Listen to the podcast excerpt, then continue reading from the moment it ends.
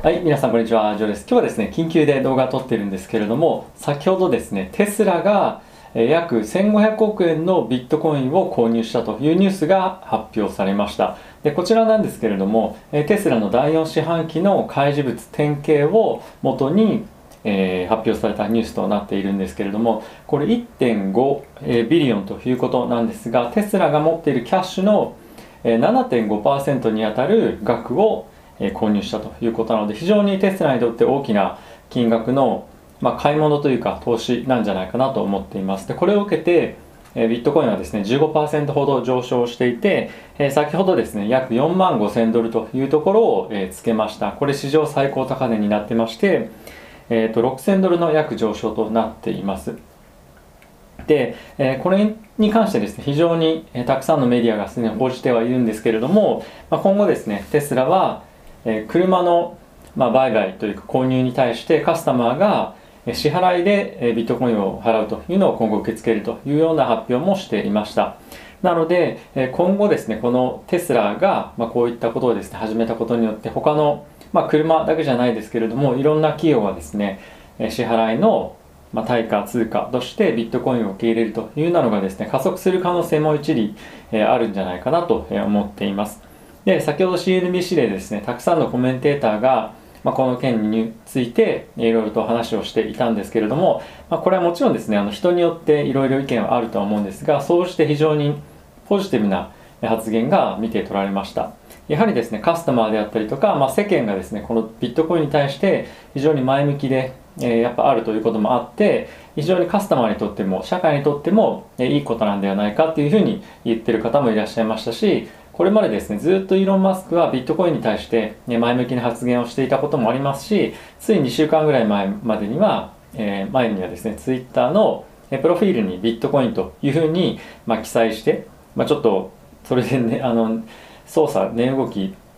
の操作なんていうふうに言われてましたけれども、まあ、そういった形で非常に前向きにビットコインに対して、これまで意見というか態度を表明していたのであまりまあ驚きじゃないんじゃないかっていうような発言も見られました。であとですね非常に有名なジム・クレーマーさんがですねこれについてコメントもしていたんですが同様に同じように前向きなコメントでした。ジム・クレーマーさん自体もビットコインに対しては前向きな発言出てましたし今後投資をしていくというか、まあ、そのキャッシュの分散としてビットコインっていうのは非常に重要な資産となってくるというような発言もしていたのでこれはですね、まあ、ジム・クレーマーさんとしても同じようなあの見方の方向ということもあってこちらからも前向きな発言というのが出ていました。で、今後はですね、おそらくなんですが、まあ、その企業だけではなくて、投資家、そして個人もそうだと思うんですけれども、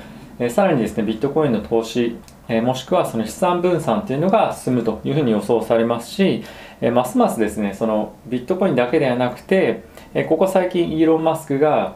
ツイッターでよく発言をしているえ同時コインとか、まあ、それ以外のコイン、え仮想通貨に対しても大きく前向きになるようなニュースなんではないかなと思っています。で特にこの同時コインに関しては